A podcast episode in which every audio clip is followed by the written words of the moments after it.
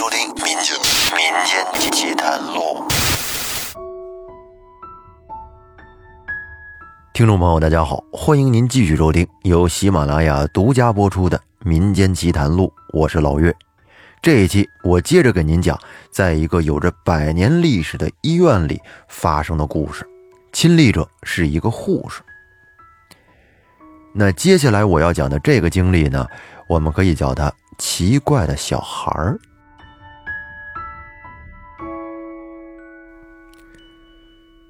又是一个值班的日子。当然，作为一个护士，三班倒几乎就是我们的代名词。无论春夏秋冬，还是严寒酷暑，都要求我们在大家睡觉的时间里醒着。没办法，谁让你选择了这个职业呢？接班后，常规查了房，所有的病人的病情都很平稳。如果没有急诊的话，对于医院的医生护士来说，今天的班就是一个好上的夜班。我们科的楼上就是神经科，一个危重病人奇多的科室。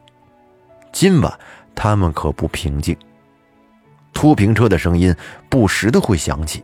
这个拖平车就是医院里接送病人的那个推车，脚步声也很杂乱，都是很急促的脚步声。看样子他们可能要忙一个晚上了。我正趴在桌子上迷迷瞪瞪的打盹。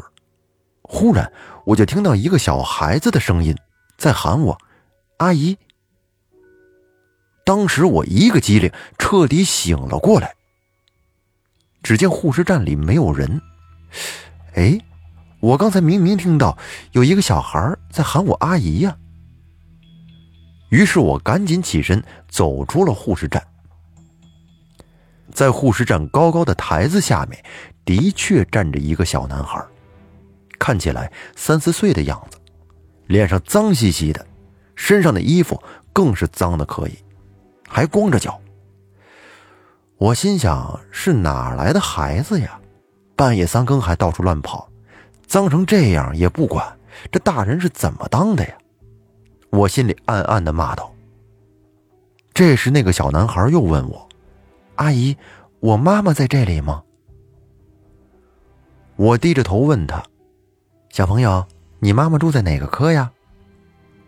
我问他，因为我从来没有见过他，也没有病人找过孩子，可以肯定他不会是从我们这里跑丢的孩子。我的妈妈叫白梅娟，我要找她。听声音，这孩子好像都要哭了。看着他脏脏的小样子。我心里不由得又责怪起这个不负责任的妈妈来。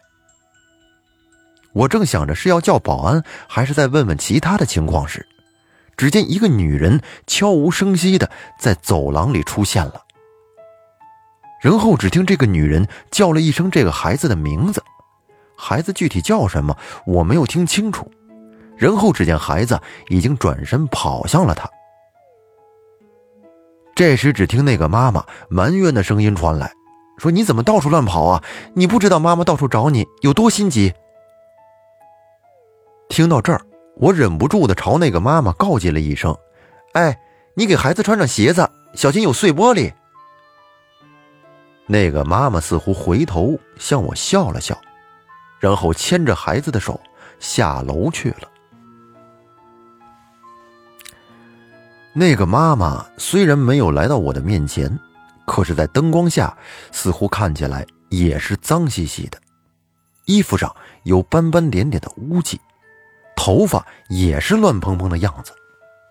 这样的母亲，怪不得把孩子带的脏兮兮的。你说这妈是怎么当的？我心里再次的埋怨她。然后这一夜都相安无事，我下夜班了。我在下楼的时候。遇到了神经科的护士朋友，我看他惨白的脸色，就知道他肯定忙活了一宿。他见到我跟我说：“哎呀，真倒霉，从接班就忙到天亮，又是一个大车祸。咱们医院送来了六个，我们科就来了三个，最可怜的就是那母子俩，都死了。”听到这儿的一瞬间，我肯定我的脸色也是绝对惨白的。那个护士朋友接着说：“儿子来到后没多久就死了，妈妈还抢救了大半夜，一直呼吸和心跳都是时断时续的。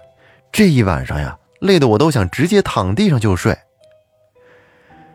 这时我的脑袋就像充了气一样，呼吸都似乎急促了起来，因为我想起了昨晚的母子。我看见他们的时间是四点多。光脚的孩子，脏兮兮的衣服，凌乱的头发，难道？我不敢再继续往下想了。我问那个护士朋友：“那个女人叫什么名字？”我还是忍不住的想证实自己的猜想。朋友说：“叫白梅娟。”哎，你问这做什么？我没有回答他。因为那一瞬间，我感觉天旋地转起来。天哪，我究竟看到了什么？后来我咨询了老人，他们说，母亲抢救时呼吸心跳时断时续，就是她在找自己的孩子。她找到了，才安心的带着孩子离开。真是可怜天下父母心呐！不管我见到的是什么。或者这就是我值夜班时打盹做了一个梦。那个母亲，都是应该被敬重的。只是我从此以后害怕一个人走楼梯，哪怕是白天，我都改成电梯。科里的同事都说我是个懒虫，两层楼都不走。我无法跟他们解释，而且解释了会有人相信吗？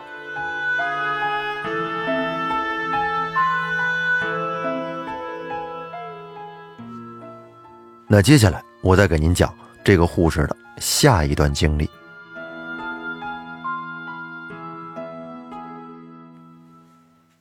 这件事不是发生在医院里，是几年前一个阳光明媚的下午，发生在一个酒店里，我亲身经历过的一个奇怪的感觉。老公的同学那几年几经升迁到一个大酒店任总经理。请了一些朋友去吃饭庆贺，大家都替他高兴，吃饭、喝酒、聊天，不亦乐乎。一群大男人在那聊天，我也插不上什么嘴。于是我决定带着老公同学的儿子出去走走。小孩子很调皮，坐不住，我便带他离开了包间。那个小男孩对我说：“阿姨，我要带你去一个好地方。”哦。去哪儿啊？来，你跟我走吧。这小男孩牵着我来到了酒店的十五层。只见那里有一个很大的平台，是酒店的休闲花园。这可真是个好地方啊！修剪的整整齐齐的花草树木，几张休闲的座椅旁，还有一个观赏鱼的鱼池。许多漂亮鲜红的锦鲤在清澈的水里懒洋洋地游来游去，春光太明媚，刺得我眼睛几乎都无法睁开，只好戴上了太阳镜，沐浴在阳光和春风里。我在座椅上懒洋洋地坐着，看着孩子在鱼池边开心地斗鱼，不时提醒他小心点别掉进去。花园很安静。周围只是不时的有服务员走过。我和开心的小男孩独霸着这美丽的花园，享受着这悠闲的下午时光。大概几十分钟过去了，一个男人也来到了花园。我的眼睛躲在太阳镜的后面，悄悄地观察了他一下。这是一个普通的男人。一件普通的蓝色 T 恤和一条普通的休闲裤，普通的相貌，没什么特别的地方。他似乎察觉到了我在看他，还朝我微微的点了点头。这倒让我有点不好意思起来。然后他也朝我们在的这鱼池边走了过来。不知怎么的，我没来由的突然觉得害怕起来，心乱如麻。我觉得他会把小孩子丢进水里，很危险。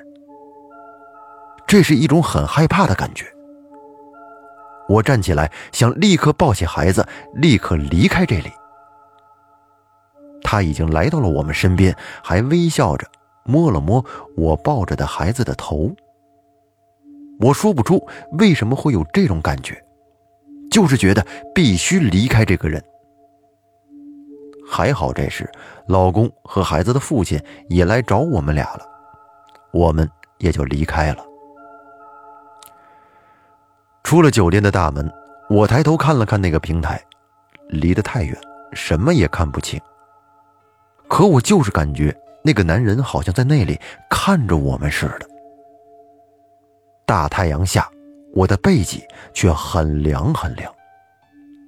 在路上，我把这感觉说给老公听，他不屑地说：“是我东想西想，怎么可能会有这种事儿？”几天以后，我自己也忘记了这件事。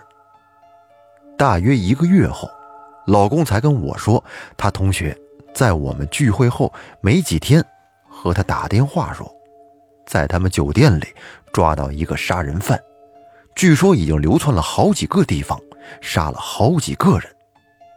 而这个杀人犯就是那天和我们在花园里的那个男人。老公因为曾经听我说过当时那些让他觉得怪异的话，所以就一直不愿意跟我提这个事儿。后来看我已经淡漠了些，这才告诉我的。怎么会这样？有人跟我做了这样的解释：是那个人杀过人，背负人命，所以冤死的鬼魂也在缠着他。而我呢，是一个比较敏感的人，气虚的时候容易感觉到那些东西。至今，我也这样理解那种奇怪的感觉，不然又能作何解释呢？接下来的这一段经历，我们叫它“丢不掉的外套”。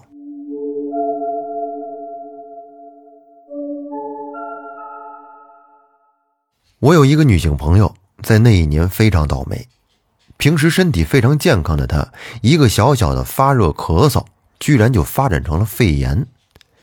一周内，汽车两次进修理厂，第二次居然是才开出修理厂的大门，就被另一辆车迎头给撞上了。还好，只是车受伤，人没有事儿，可是受的惊吓可不轻。出去参加体检，住在宾馆里，晚上去游泳。手又给摔伤了，他郁闷的不行。他对我说：“他怀疑这一系列的霉运都和那件丢不掉的外套有关。”那是在两个月前，他的外婆去世了，他回到百里外的娘家奔丧，在葬礼的头天下午，和妈妈去殡仪馆准备第二天的琐事。那天有三家人在举行火葬，其中。有一个年轻的女子，听说是因为恋爱不顺利，一气之下自杀了。那么年轻的岁数，真是可惜呀。女友说，那天看着他的相片，始终觉得阴森森的，很不舒服。回到家，他发现自己的外套忘在殡仪馆了。第二天到殡仪馆，他看到外套还在那儿。回来的时候，他故意没有拿衣服，打算丢掉了事儿。可没想到下车收东西的时候，他发现外套不知被谁给收了回来。他只好拿了扔到娘家楼下的垃圾房。可那天垃圾房非常满，他就只好随手放在了垃圾房的旁边才回家。几天后。他离开娘家，回到了自己的家，收拾行李时，看见那件在殡仪馆过夜的可怕的衣服，居然自己又回到了他的提包里。原来是那天弟弟从殡仪馆回来时，看见他的衣服在垃圾房，以为是他掉的，就随手捡了回来。妈妈又随手帮他收在了他的包里，让他带回了家。没办法，他只好重新出去扔了它。从衣服和他回了家，他就是觉得有点怪怪的，不好的事儿就接踵而来。我们不好和他说什么，只好说是他多疑。其实我也觉得怪怪的，哪会有那么巧的事儿？我们劝他说给家里老人听，也许老人可能会有别的处理办法，也许办法不入流，上不了台面，但是可能就是这个事儿的解药。后来他妈妈果然帮他请来了高人，做了法事，念了三天的经文，才送走了霉运。他悄悄地告诉我说：“师傅说了，果然就是殡仪馆过夜的那个外套带来了不好的东西。说当时他发现衣服被带回来时，要把它扔进水里或者烧了，不该只是丢在楼下的垃圾房，这是扔不掉的。因为那个东西年轻，死的并不甘心，带有很大的怨气，而她的家阳气又不足，因为她老公是军医，一年就回来一两次。”所以才给她带来了霉运。她住的是医院的宿舍，敲敲打打诵经的声音很不协调。不过当时她也顾不了那么多了，因为不知情的师傅说的确实很准确，就像跟她在一起似的。这也让我的这位女性朋友深信不疑。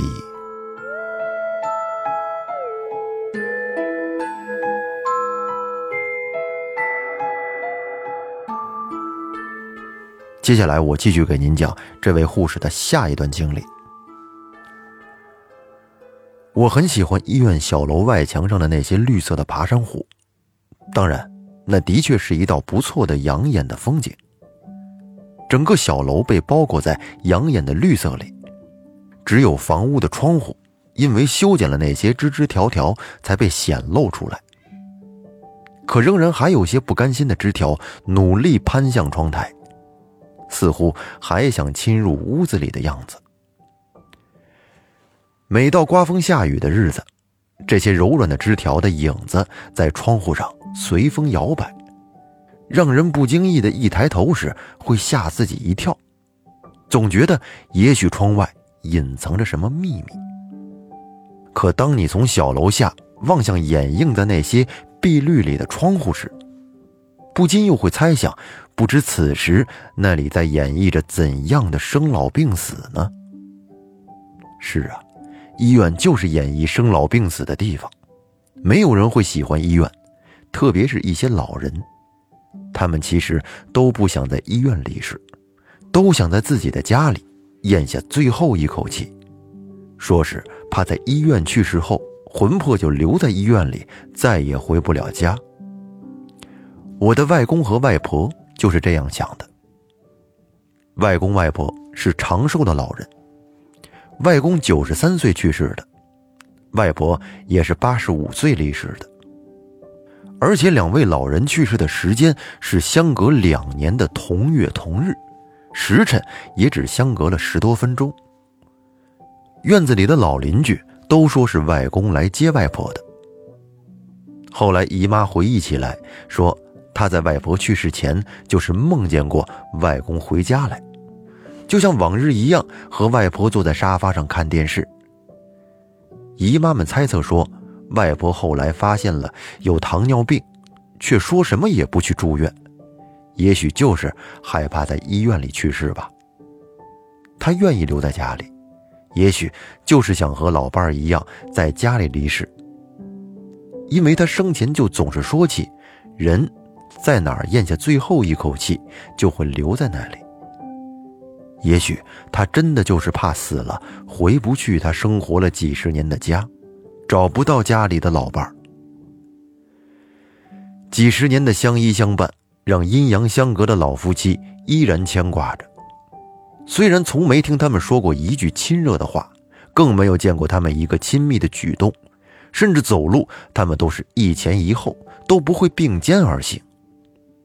他们不知道金婚银婚是什么，可是相互扶持着走过几十年，已经让他们分不清彼此。所以说，我的姨妈们和我的妈妈是深信外公来把外婆接走的。直到现在，还不时的听他们说起，总是梦见外婆和外公还是在原来的老房子里。我也曾梦见过他们。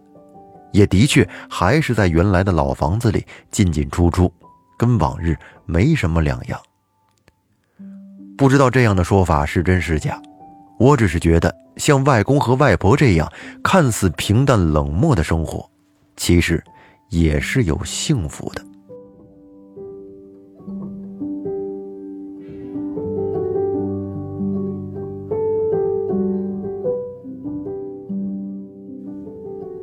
那讲到这儿呢，这位护士与他所在的百年医院的故事就告一段落了。不知您听过瘾没有？如果没听过瘾，那也没办法啊。咱们下一期该讲其他故事了。欢迎您订阅专辑并关注主播。如果您也有自己的亲身经历，或者是有一些比较精彩的故事，欢迎给我投稿。投稿方式可以把您要说的呢整理成文字，投稿到我的邮箱，邮箱是七幺零二九零四六 dot qq 点 com。感谢您的收听，我们下期再见，拜拜。